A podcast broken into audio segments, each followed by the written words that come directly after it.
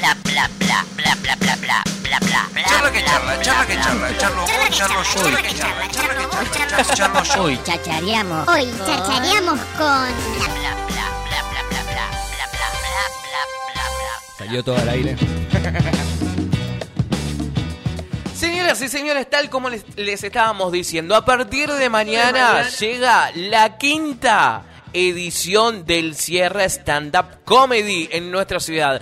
Y él va a ser la persona que mañana será el encargado de abrir esta nueva edición. abrir esta nueva edición. Y me encanta hablar una vez más con él porque es grosso, es... eh, le voy a decir cómico. Sí, vos decís Así es cómico. Mirá, actor. hace- el stand-up siempre es cómico. Vamos a hablarlo. Vamos a hablarlo. Bienvenido, Ferse Anjau, a esta apura cháchara. Sos el padrino. Gracias, gracias, qué bueno, qué bueno. Eh, eh, me siento responsable, ¿no? Ahora, Sí. escuchando, me siento responsable, como dicen, el padrino. que- Y a ver, Fer, es la temporada número 10. Así que sos la primera Claro. entrevista que tenemos. Listo, sos el padrino. Y eso quiere decir que te podemos llamar las veces que querramos a partir de acá y hasta fin de y año. papá lo dijeron. No lo esperaba. ¿Cómo Ah, anda, parece muy Fer? bien. Me gusta, me gusta. Eh, bien, bien, contento, contento que voy para allá mañana. Este, así que contento, contento y con el festival de nuevo y que se pueda hacer, aunque sea de la manera que se pueda hacer, está genial. Eh, a ver, fue un año muy difícil para, para la actuación. ¿Y ahora de a poco se, las cosas empiezan a encaminarse de vuelta o, o cómo lo ves? Sí, parece que sí, todo con miedo, obviamente, de que, de que se vuelva a cerrar o lo que sea que pase, esperemos que no. La verdad que sí, desde diciembre que empezamos acá por lo menos a ver show al aire libre y después ya show en teatro, con protocolo, con distancias, empezamos con un 30%, ahora acá con un 50%. Y anda muy bien, la gente la verdad que viene bastante a los shows, se cuida, mucha risa, mucho... La verdad que hay muchas ganas de ver shows y de reírse con el stand-up, que es algo muy directo y muy de que hablamos lo- de lo que nos pasa. Y, y obviamente la pandemia es parte del tema. Tal cual. Eh, fue... Yo sí. dos cositas quiero preguntar para arrancar. ¿Cómo anda Fernando aquí, Lucas? ¿Qué tal? eh, esto del, del stand-up que recién nombraba y quería que no se me escape rápidamente del cerebro, no podría hacer yo stand- stand-up porque digo, no me imagino 40 minutos hablándole de una manera al público como lo hacen ustedes, que es grandioso. ¿Siempre debe ser de humor? Eh, el humor, digamos que es, es, es la manera en la que nosotros nos comunicamos con el público. El público responde con risa, aplausos, hasta silencio también, y se produce ahí una comedia. La comedia y el humor tiene que ver un poco con, con sorprenderse, con liberarse, con, con sacar algo de lo que todos sentimos y nos pasa. Y en esa comunicación de lo que dice el comediante y el público responde es donde vos liberás, generás algo ahí y la gente tiene esta, esta respuesta de reírse, ¿no? De soltarlo, eso, eso de sentirse identificado o de identificar lo que estás contando y ahí se produce ese humor, ¿no? Porque, a ver, recién cuando, cuando me dabas la respuesta, dos veces eh, pronunciaste la palabra liberación, lo cual yo entiendo que debe ser como un viaje hacia el interior, decime si me equivoco, en el, en el proceso de cómo eh, desarrolla un acto, un stand-upero, eh, y tiene que ver muchas veces seguramente con las debilidades, con las eh, calamidades de uno a la hora de, de- de conformar ese texto que va a dar a la obra, o estoy muy equivocado, es como reírse de uno mismo, ¿no? Sí, claro, tiene mucho que ver con eso. Creo que este, después va en el estilo de comediante si lo aborda de una manera más, más enojada o más Bien. loser. Después está en el estilo de cada uno.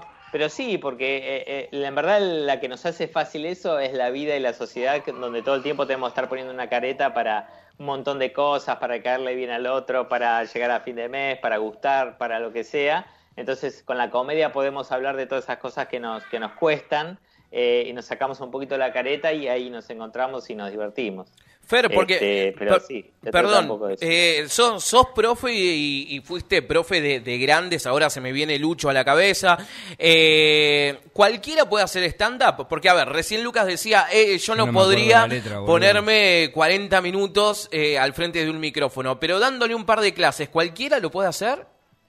Cualquiera lo puede hacer, después una cosa es hacerlo y otra cosa es mantenerlo y llevarlo adelante, eh, después eh, pasar el fracaso y todas las cosas que nos pasan. Poder hacer se puede hacer porque simplemente tenés que tener algo para contar, eh, tener herramientas para contarlo, las herramientas también se van aprendiendo, hay gente que no hace ningún curso y se manda, este, tiene que haber una especie... ah, mucha gente dice que tiene que tener esa gracia, pero la verdad que la gracia también se, a veces se encuentra con el público. Eh, sí hay mucha gente que realmente le pasa que en su vida hace esta especie de show entre los amigos y después se manda y también eh, tenía algo ahí de pasta, pero yo era un tipo muy tímido, en general no hacía este tipo de cosas tanto y después cuando en el escenario encontré ese personaje que también tenía que ver con lo que yo era. Eh, entonces me parece que, que no necesariamente tenés que ser gracioso del público, del grupo y, y como poder lo puede hacer cualquiera. Después mantenerlo, bancarse, ir trabajando ya es otra cuestión. Y digo, a, a nivel personal, cuando decías, "Est- estoy haciendo muy, mucho puntillismo sobre tus propias palabras, eh, estoy en modo psicólogo.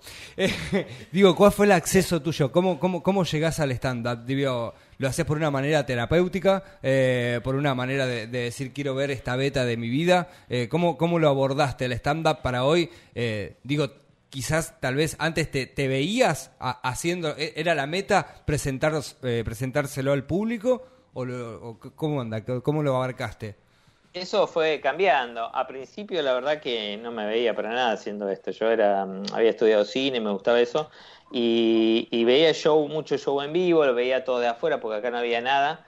En el momento en que empecé a estudiar eh, había uno o dos shows de comedia nada más, uno o dos acá, que era cómico y, y stand-up argentino, que eran como los dos primeros shows que se hicieron de comedia stand-up acá en, de- en Buenos Aires. Y ahí es donde estudié con Martín Rocco, que fue de los primeros que hizo acá. Y, y ya después ahí ah, eh, yo había estudiado también con Seba Weinreich, como que fuimos un grupo que empezamos a, a trabajar. Eh, nuestro primer show se llamaba Monólogos Stand Up, bien básico porque prácticamente no había, había que explicar al público un poco qué era. Después nos dimos cuenta que no hacía falta explicarlo, simplemente había que cada uno contar lo que tenía que para contar. Y después uno va abarcando y va llegando al género de diferentes maneras, ya sea con, con lo que el estilo de cada uno tiene que ver. El mío es muy así de contar estas frustraciones, de las cosas que me pasan, de en primer instante era si era tímido y las cosas me pasaban por eso, después ya empezar a hablar un poco de, de- de- de vicisitudes familiares y ahora... Buena palabra, vicisitudes. Sí, Te la banco. y la metió de una sin Fernando, trabarse, ¿eh? Claro, me encantó, había que destacarla, está buenísima.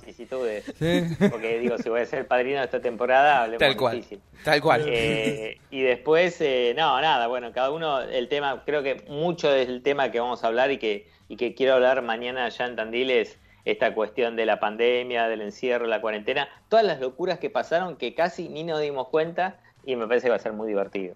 Tal cual. Eh, Fer, y, y sigue habiendo lugares? Porque, por ejemplo, yo en Capital me acuerdo del bu- el Bululú, si no recuerdo Claro. mal el nombre. ¿Sigue estando? Sí. ¿Hay lugares hoy para, para que se presenten o, o todo se fue ahora para el lado de cervecería, restaurante y demás? Mira, eh, sigue habiendo lugares. Yo no sé si Bulú ya ahora está cerrado con todo el tema de protocolos y eso o abierto, eh, pero hasta, hasta que comience la pandemia estaba. Eh, hay algunos clubes de comedia, pero sí se ha llevado más a los bares, a lugares que ya tienen su público y que capaz en la semana arman, eh, arman espacios de comedia para poder llevar el público en la semana. Eh, en, otros países como España y eso, la comedia funcionaba para vender cerveza. Y acá un poco se genera eso también con algunos bares que, tienen stand-up en la semana. Eh, y después los espacios, la verdad que la comedia en Buenos Aires ganó mucho espacio teatral. Entonces ya hay show como Las Chicas de la Culpa que vende récord, eh, que vende un montón en la plaza donde son comediantes, pero haciendo esto de especie de show también que se vende por streaming. Eh, y después hay varios comediantes que ya han generado un nombre como para bancarse estar en teatro, como Dalia Goodman, como Martín Puliese, Campa, bueno, un montón que están trabajando ya en sus propias obras, ¿no? Tal cual, tal cual. Y bueno, mañana finalmente esta quinta edición del cierre stand-up comedy, que no, es la primera vez que venís, ¿no? No, no. He estado en el festival creo que dos veces, que me encanta, por verdad que se armaba ahí una onda mm, genial. Y la onda es recrear un poco esa onda, como podamos, pero recrearla igual.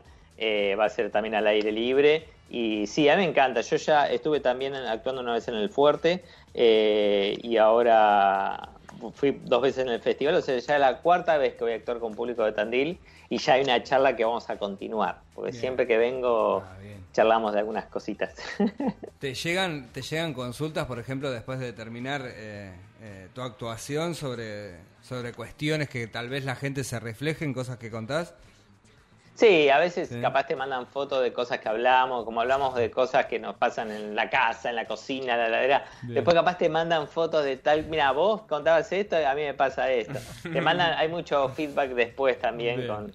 Con, me morí en tal parte porque yo hago lo mismo, mi pareja hace lo mismo, qué sé yo. Entonces, en este show también se habla un poco con el público. A- abro en algún momento para que ellos también me cuenten sus, sus temas pandémicos y de cuarentena y de convivencia y es un lindo momento porque te dicen de todo. Bien, bien, bien, bien. Así que bueno, gran show, ¿eh? Tenemos eh, Sí. aquí en la ciudad de Tandil. eh, sé que está funcionando muy bien eh, esa parte, ¿no? Aquí en la ciudad de Tandil está buenísimo poder empezar a recibir artistas, ¿no? Que Una vez más, tal eso, cual. Eso está muy bueno para la ciudad y bueno, qué, qué, qué mejor que de esta manera. Es verdad, es verdad. Así que mañana eh, arranca esta quinta edición, el 27 Dalia Gutman también acá en nuestra ciudad. Y quiero recomendar algo que ayer Fer te dije gracias por haberlo hecho, que es el podcast que se llama Guía de Supervivencia. Escúchenlo en Spotify. Que nada, es un laburo buenísimo Fer que hicieron con Lucho. Está lindo, sí, la verdad que fue un podcast y con Lucho siempre hemos tenido estas charlas y está, entonces dijimos, bueno, nada, juntémonos, que cuando charlamos, charlamos divertido de boludeces y bueno, le propusimos a la gente de Posta y la gente de Posta se lo propuso a Spotify de Argentina y bueno, logramos llevar adelante ese podcast tan lindo. Así que nada, recomendación de, de nuestro padrino, porque ya es nuestro padrino. Ya dejó de ser Fer y ahora pasó a ser nuestro padrino, ya está. Tenés ahí libreta, papel, el 26 de septiembre es mi cumpleaños, se te cargo. Claro. man. O sea, Porque eso es lo que tiene ahora Fer, esto. Padrino. Bueno, no sé, tus viejos. Si están, No, es que no están los viejos de él, así que si no están los besito. dos, eh, bueno, Sos vos, toca, man, man. sos vos. Te hicimos cargo del nene, te hicimos cargo Claro, del nene. Querido Fer, gracias por habernos dado Bueno. esta charla, gracias por, por esta primera entrevista en esta décima temporada y mañana nos encontraremos. Perfecto, nos vamos mañana, lleven regalos. No, vos traenos. No, anda mal, para. Claro. Vos traenos. No estás entendiendo el feedback. Chau Fer, gracias. Nos vemos, chao chicos. Así Hasta mañana. pasaba Fernando Sanchiao, señoras y señores, primer entrevistado de esta décima temporada de Apura Cháchara.